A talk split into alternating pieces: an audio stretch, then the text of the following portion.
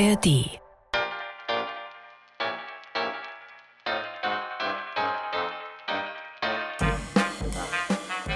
Die 20er Jahre in Berlin. Dazu fällt uns ja spontan viel ein. Wir gehen der Sache auf den Grund, Monat für Monat, genau 100 Jahre zurück. Diesmal geht es um diejenigen, die 1923 zu einem Schicksalsjahr der Demokratie machen, um die gewalttätigen Feinde der Weimarer Republik, Bombenleger und Fememörder.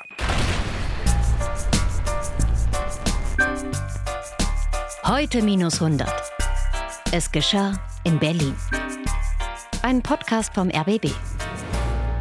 Ab dem 10. Mai 1923 sind die Berliner Zeitungen voll mit Artikeln über ein Militärgericht im fernen Düsseldorf. Blick in die Abendausgabe. Das erste Todesurteil.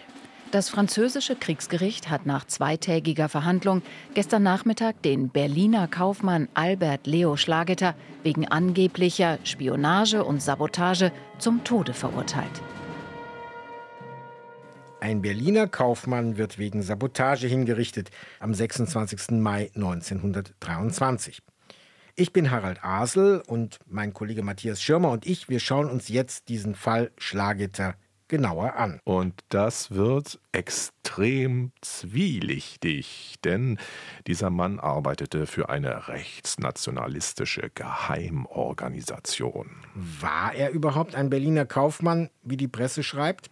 Eins steht fest. Ab Mai 1923 kannte für die nächsten 20 Jahre fast jeder in Deutschland den Namen Schlagetter. Heute ist das ganz anders und manche sagen, gut so, solche Leute sollte man vergessen.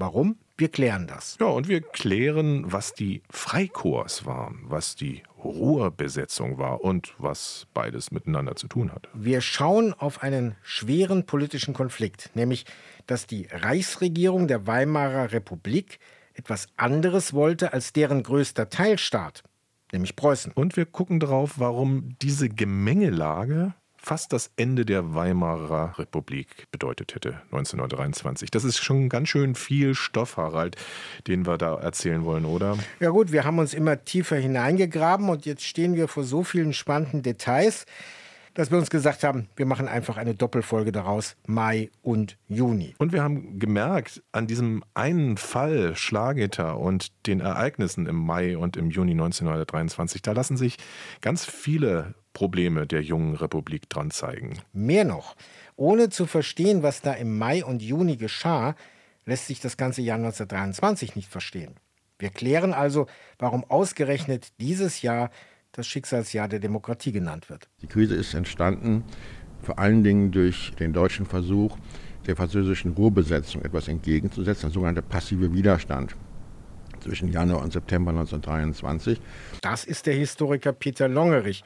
Wir kennen ihn aus der ersten Folge heute minus 100 zum Thema Hyperinflation. Hier sind drei wesentliche Krisenfaktoren wirklich virulent geworden, nämlich zum einen die Hyperinflation, die es damals schon gab, die ist nun durch die Finanzierung des äh, Widerstands an der Ruhr völlig außer Kontrolle geraten. Also die Wirtschaft brach zusammen. Zweitens gab es eine nicht mehr kontrollierbare nationalistische Welle und die Regierung geriet in den Sog dieser Welle. Und drittens hatte man den Rechtsextremen freie Hand gelassen, weil man glaubte, dass man sie benutzen müsste, um im Ruhrgebiet Sabotageakte, Widerstandsakte durchzuführen, sodass jetzt ein ausgeprägtes rechtsextremes Netzwerk entstanden war, das entschlossen war, in dem Moment, wo der Ruhrwiderstand aufgegeben wird, loszuschlagen. Das, was man heute als den Hitlerputsch bezeichnet, hat eine Vorgeschichte, die reicht zurück bis ja eigentlich in den Anfang des Jahres 1923, wo ein ständiges Bemühen von rechtsextremen Kräften da, also einen Staatsstreich oder einen Putsch vorzubereiten. Ruhebesetzung, Widerstand, Putsch, Rechtsextremismus, das sind ja ganz schön viele Stichworte auf einmal. Das war jetzt sozusagen die große Linie und jetzt machen wir eins nach dem anderen. Mit all dem hat nämlich dieser Albert Leo Schlageter zu tun. Ein Berliner Kaufmann, wie die Vossische Zeitung ja vorhin verkündet hat.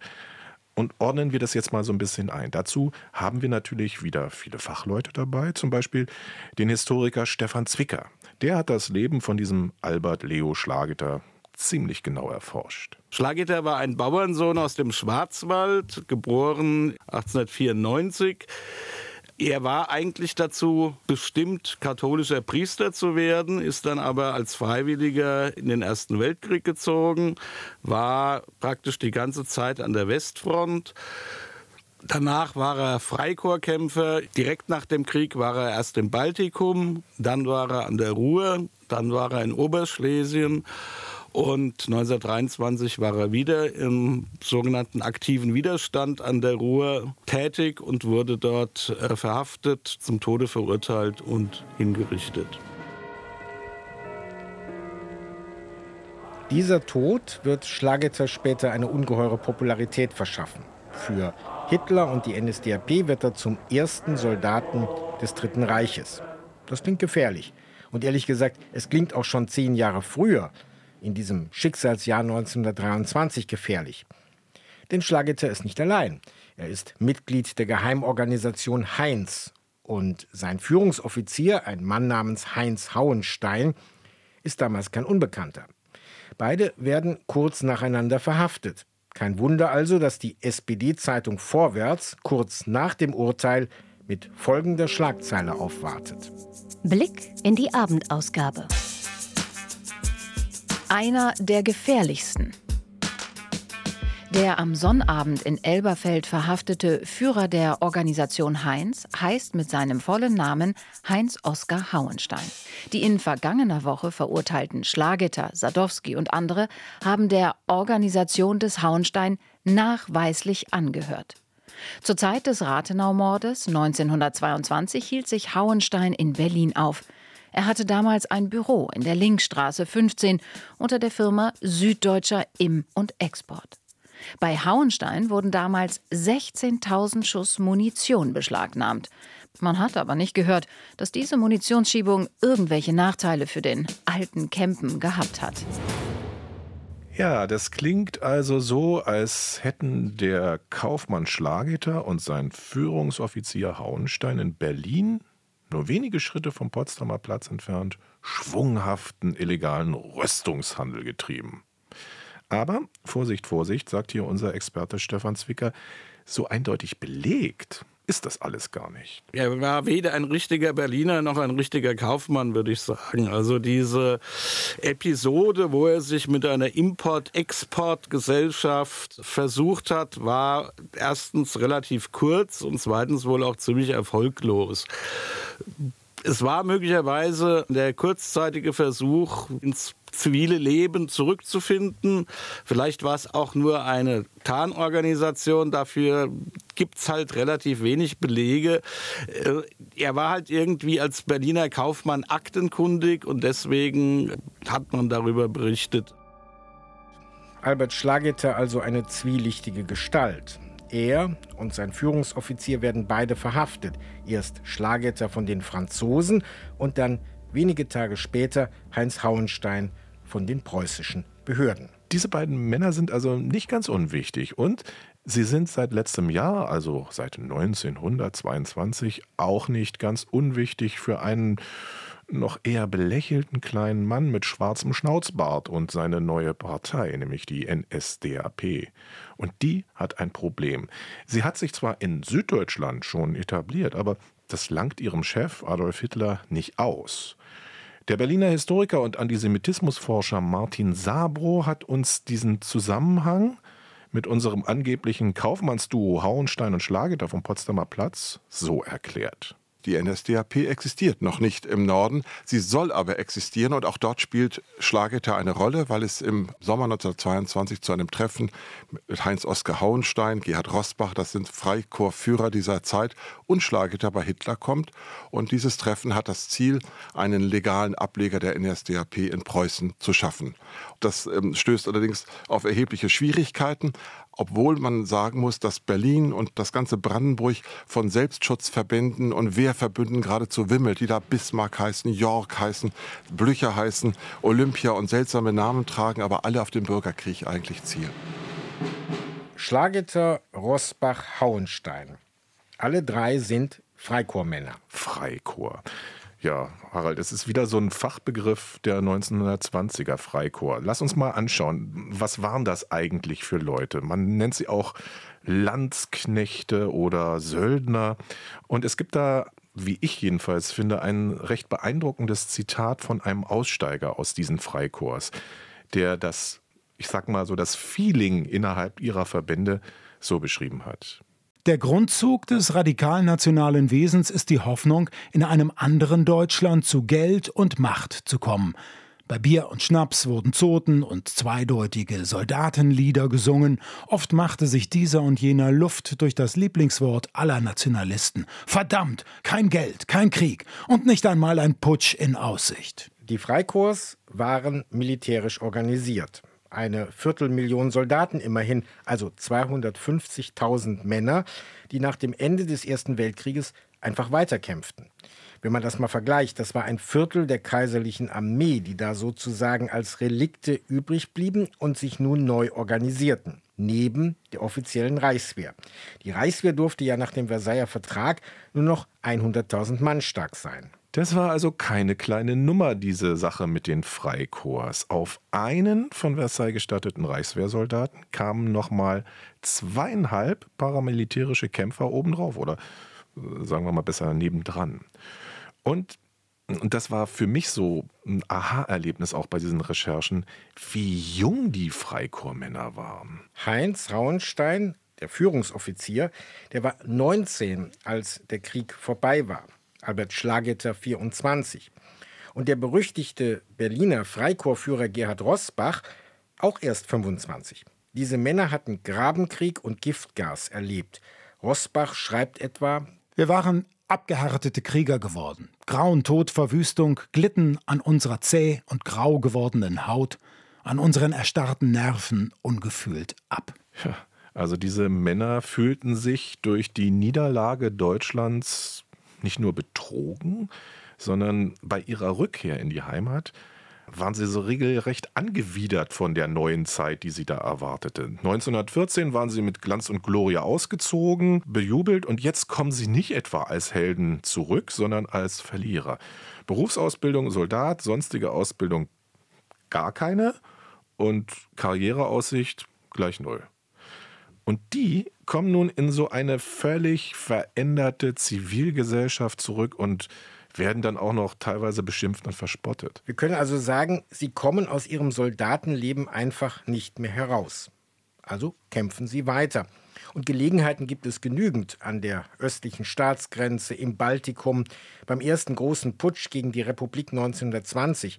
Getarnt unter dem Decknamen Arbeitsgemeinschaft hält besagter Freikorpsführer Rossbach seine Leute zusammen. Und diese Freikorps, die schließen sich in den 20ern nun in einer mehr oder weniger illegalen Organisation zusammen, in der Schwarzen Reichswehr. Martin Sabro hat uns das genauer erklärt. Wir haben neben dem auf 100.000 Mann reduzierten Heer der Reichswehr natürlich eine starke Bestrebung, so wie in den Befreiungskriegen über 100 Jahre zuvor, die Stärke der Armee zu steigern mit Hilfe der Schwarzen Reichswehr.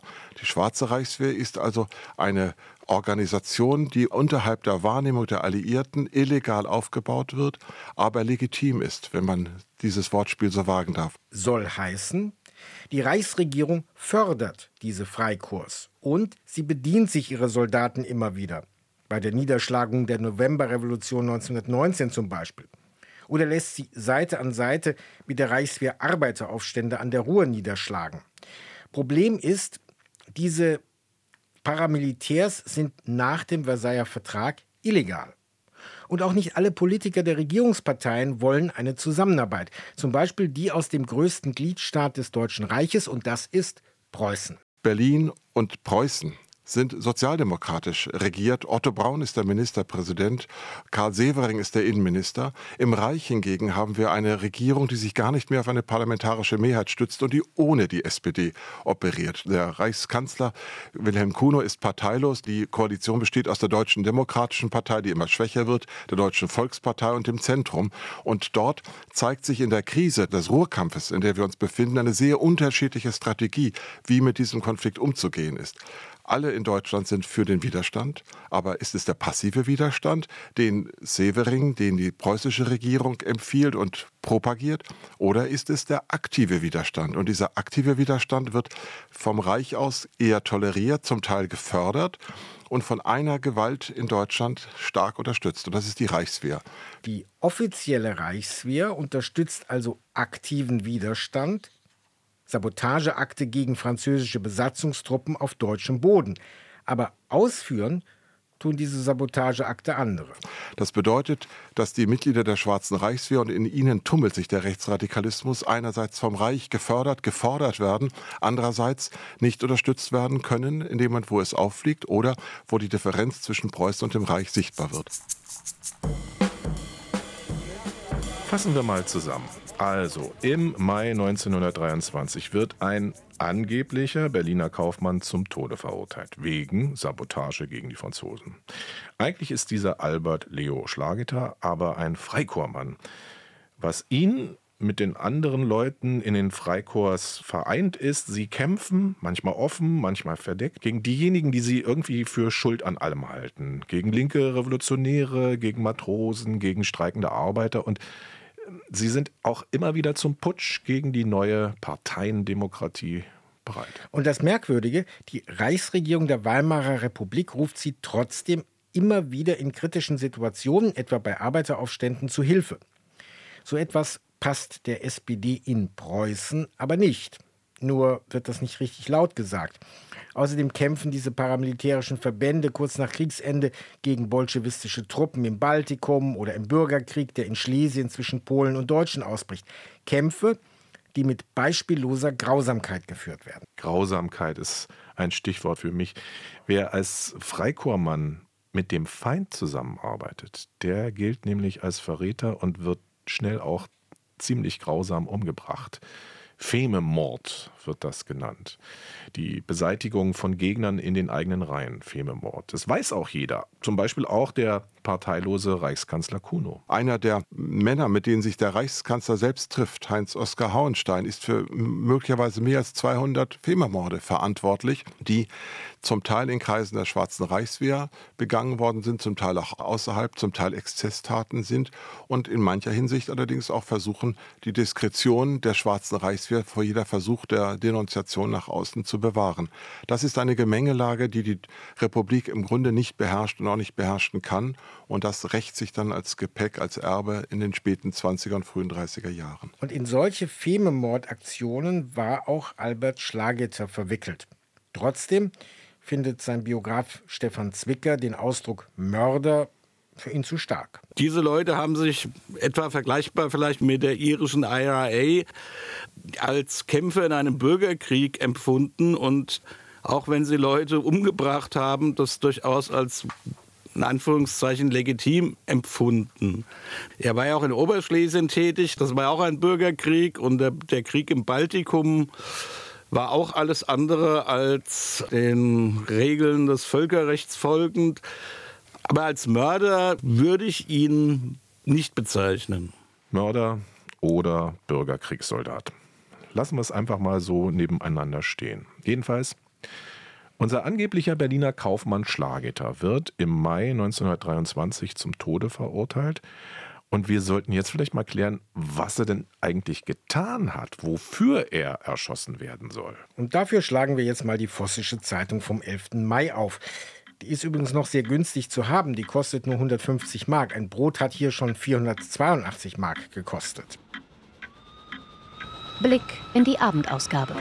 Die Angeklagten sollen im März und April 1923 im Ruhrgebiet Nachrichten gesammelt. Anschläge gegen Personen der Besatzungstruppen verübt, ferner im März an der Bahn zwischen Hügel und Essen und im April in Werden-Kettwig vorsätzlich Bahnkörper durch Sprengstoffe zerstört haben. Also es gab Sprengungen an Eisenbahnstrecken. Das sollte verhindern, dass die Franzosen und Belgier, die das Ruhrgebiet ja besetzt hatten, Kohletransporte durchführen können. Aber diese Sprengungen, wegen derer er letztlich verurteilt wurde, haben nur relativ geringen Sachschaden verursacht. Es gab andere Akte, zum Beispiel auf Züge mit französischen Soldaten Attentate, wo es wirklich auch Todesopfer gab. Darin war Schlageter aber nicht verwickelt. Was nicht bedeutet hätte, dass er sowas nicht vielleicht auch gemacht hätte, aber de facto war er in solche Aktionen nicht verwickelt. Heute minus 100. Es geschah in Berlin. Unser monatlicher Podcast, der zu finden ist, nicht nur, aber vor allem in der ARD Audiothek. Wir sind in Folge 5, Mai 1923, Bombenleger.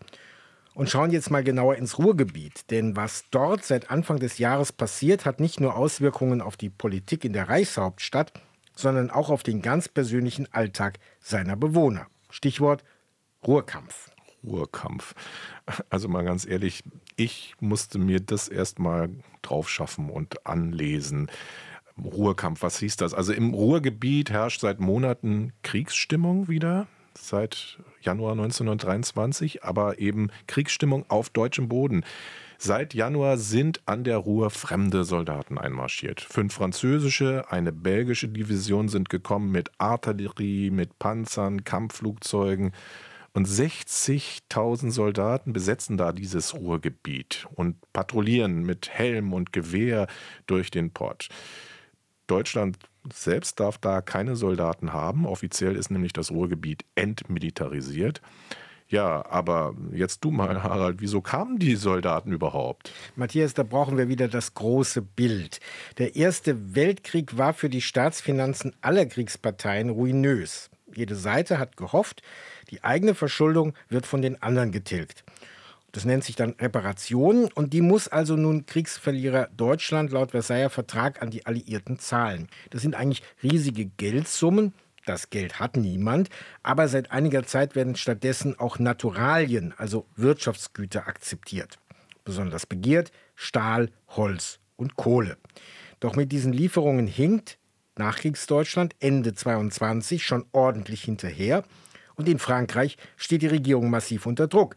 Der ganze Norden des Landes ist durch den Stellungskrieg verwüstet. Ja, und jenseits des Rheins in Deutschland, da sollen ja schon wieder die Schlote an der Ruhr rauchen. Deutscher Stahl, deutsches Holz, deutsche Kohle. Das alles muss jetzt also an die Sieger geliefert werden. Briketts, Telegrafenmasten, all sowas kommt jetzt auf die Güterzüge und auf die Lastkähne, die dann über Ruhr und Rhein nach Frankreich fahren. Aber es kommt eben in Frankreich zu wenig an und die Regierung dort greift deshalb hart durch. Sie besetzt das Ruhrgebiet und viele in Deutschland denken, eigentlich wollen die was ganz anderes, nämlich nicht nur das Ruhrgebiet komplett annektieren, sondern die französische Grenze dauerhaft westwärts weit über den Rhein verschieben. Und egal, ob das stimmt oder nicht, das will und kann keine deutsche Regierung der Republik akzeptieren. Im Frühjahr 1923 regiert ja der parteilose Wirtschaftsmann Kuno als Reichskanzler. Wir haben ihn in der Januarfolge bereits vorgestellt. Das Rezept seiner Koalitionsregierung heißt passiver Widerstand. Was ist das passiver Widerstand? Beamte dürfen zum Beispiel Anordnungen der Franzosen keine Folge leisten, bekommen aber weiter Geld von der deutschen Regierung. Auch die Arbeiter, die keine Kohle und keinen Stahl für Frankreich herstellen oder herausgeben sollen, die bekommen staatliche Unterstützung mit nachgedrucktem Papiergeld. Das heizt die Inflation natürlich weiter an.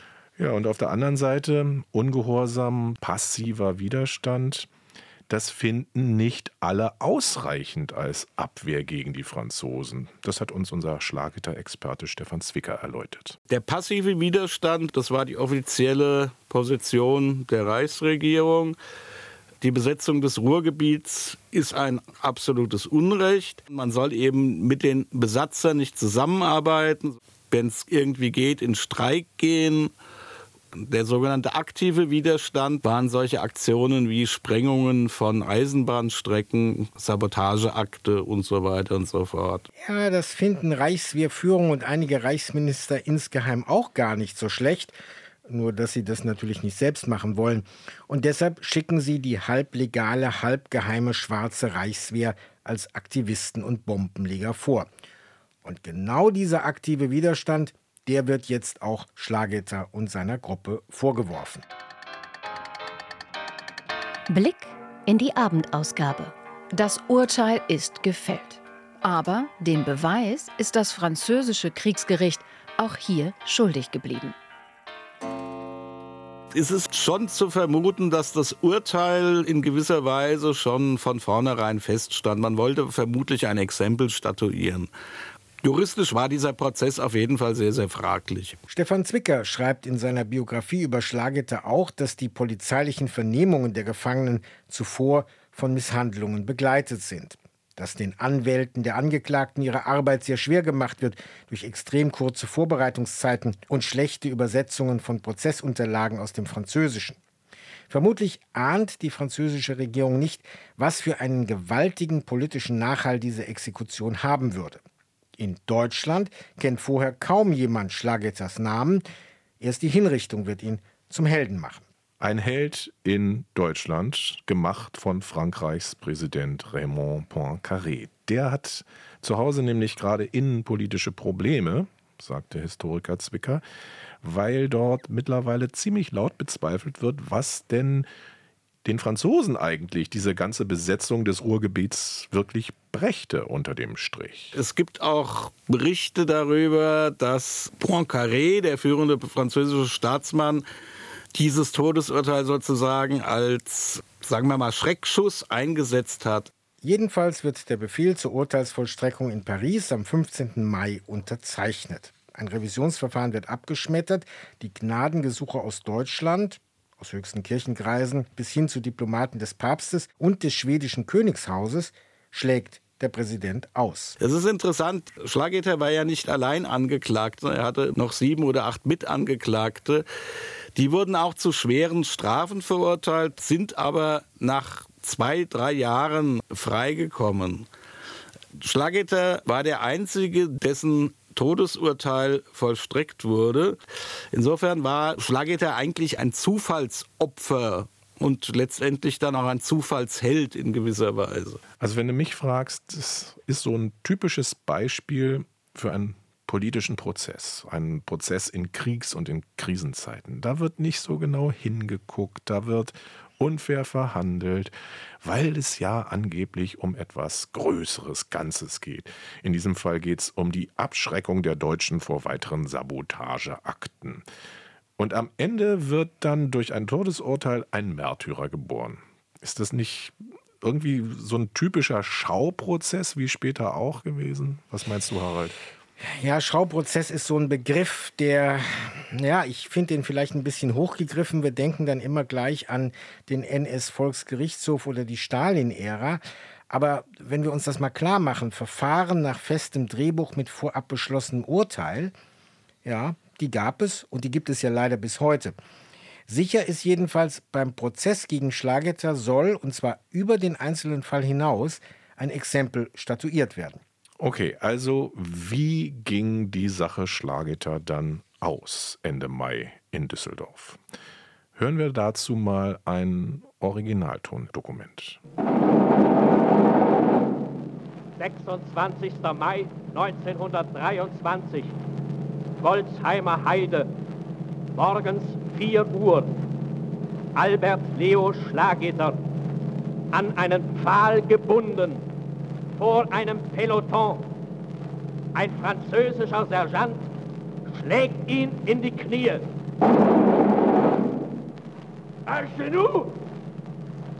À genoux!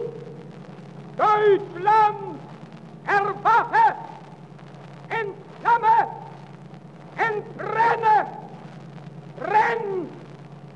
Ungeheuer! Und hier! Hebt Feuer! Deutschland erwache, Deutschland brenne und dann fallen Schüsse. Ja, manchen von euch, manchen von Ihnen wird klar sein, das sind zwar Originaltonaufnahmen, aber die kommen nicht aus dem Jahr 1923. Das ist Naziton pur, das ist aus der Nazizeit. Und die tatsächlich letzten Worte des Freikorpsmanns bei seiner Exekution, die sind wohl deutlich weniger heroisch ausgefallen. Grüßen Sie mir meine Eltern, Geschwister und Verwandten, meine Freunde und mein Deutschland. Das habe er vermutlich gesagt, bevor die Schüsse auf ihn fielen. So schreibt Biograf Zwicker. Aber sicher ist noch nicht mal das. Also alles beginnt bereits sehr schnell vom Mythos überwuchert zu werden. Der Deutschland erwache Ruf passt dem NS-Dramatiker Hans Joost zehn Jahre später bei Hitlers Machtübernahme relativ gut ins Schlagetter Heldenepos. Den ersten Soldaten des Dritten Reiches will er ja aus ihm machen. Eine Geschichtsklitterung ist das, eine Instrumentalisierung. Und genau das gucken wir uns dann in der nächsten Folge genauer an. Wie mit Schlagetters Tod plötzlich viele ihr ganz eigenes Süppchen kochen wollen, sogar die Kommunisten. Wie das geht, ein nationalistischer Bombenleger als Teil der KPD-Propaganda und wie der preußische SPD-Innenminister Karl Severing über Schlagetters Tod fast ins Stolpern kommt. Wie die Polizei und die Justiz mit der jungen Demokratie umgehen. Und wie die militante rechtsnationale Szene in Berlin im Jahr 1923 so aufgestellt ist. Und warum es in den kommenden Wochen und Monaten des Jahres 1923 echt auf Messers Schneide steht. Ob und wie lange die Republik überlebt. Links und rechts, die beiden Pole, können sie zusammenarbeiten? Eine Frage, die vielleicht auch heute gar nicht so unaktuell ist. Fortsetzung folgt. In wenigen Tagen im Juni. Wem das trotzdem zu lange dauert, für den habe ich jetzt noch einen Podcast-Tipp aus der ARD Audiothek. Tatortgeschichte True Crime meets History vom Bayerischen Rundfunk. Zwei junge Historiker der Ludwigs-Maximilians-Universität München unterhalten sich darin regelmäßig und recht locker über spektakuläre Kriminalfälle der Vergangenheit, von Kaiser Nero bis zum Olympia-Attentat 1972 in München. Für heute Tschüss sagen Harald Asel und Matthias Schirmer. Heute minus 100. Es geschah in Berlin. Jederzeit in der App der ARD Audiothek und überall, wo es Podcasts gibt.